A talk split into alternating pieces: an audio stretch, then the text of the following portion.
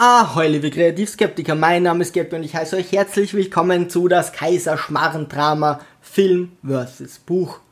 Kaiserschmarren-Drama ist der siebte Teil der Filmreihe und der neunte Teil der Bücher von Rita Falk. Mal vorne weg. Beim Kaiserschmarren-Drama bekommt man so ziemlich genau das, was man sich von einem Eberhofer-Film erwartet, nur von allem etwas weniger und viel weniger Tiefgang. Franz und Susi bauen mit seinem Bruder Leopold und Panida gemeinsam ein Haus, äh, was sich dem pfiffigen Franz kurz vor Fertigstellung als suboptimal offenbart, da er seinen Bruder eigentlich nicht im geringsten leiden kann.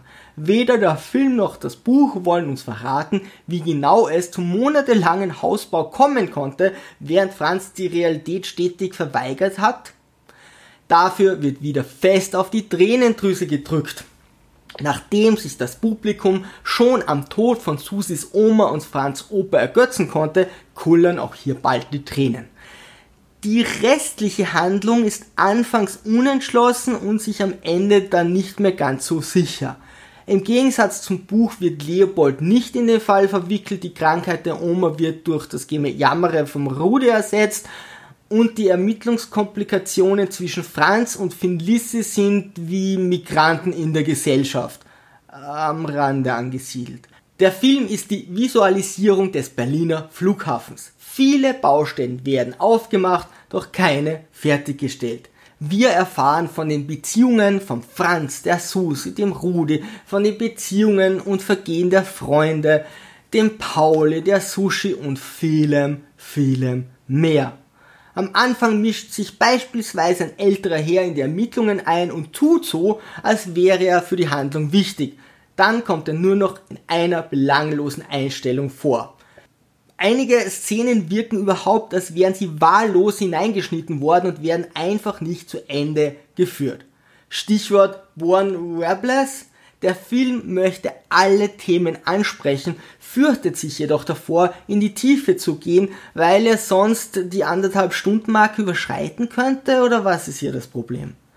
Der Fall ist weder in Film noch Buch spektakulär oder spannend. Serientypisch wird uns Unbekanntes aus fiktiven Fetischen gezeigt, wie äh, Dildos und das Internet.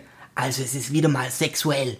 Die Online-Prostituierte oder was auch immer ist jetzt nicht im herkömmlichen Sinne hübsch, weshalb man sich über die Anzahl ihrer Freier wundert hier so in der Umgebung. Und die Auflösung der Morde ist wie das Komplott bei Columbo, nachdem man den Mord am Anfang beobachtet hat. Vorhersehbar. Finn, Lissy und Birkenberger lösen den Fall eher so im Hintergrund nebenbei, während Franz gerade eher mit sich selbst beschäftigt ist und die Aufmerksamkeit nur auf einem einzigen Familienmitglied und einer Tragödie ruht.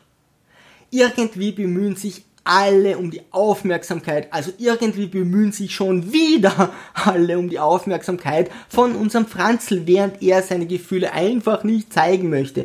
Vielleicht wäre eine Selbsthilfegruppe eine bessere Grundlage für den Film als ein belangloser Krimi. Doch egal wie egoistisch sich unser kleiner Franz aufführt, kurz darauf kommt immer wieder irgendeine Katastrophe, die von seinen Schwächen und Taten ablenkt. Sein Charakter trägt den Film schon, doch anstatt der melancholischen Szenen könnte er sich langsam ein bisschen weiterentwickeln. Schon langsam wird's unglaubwürdig.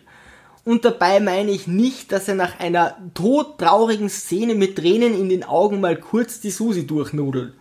Ich weiß ja nicht, wie es euch da geht, aber wenn ich todtraurig bin, dann tröstet es mich nicht, wenn ich mal kurz meine Schwengel irgendwo reinhalte. Die schauspielerische Leistung ist wie immer hervorragend und viele Szenen sind witzig. Es ist genau das, was man sich erwartet, eben nur etwas weniger.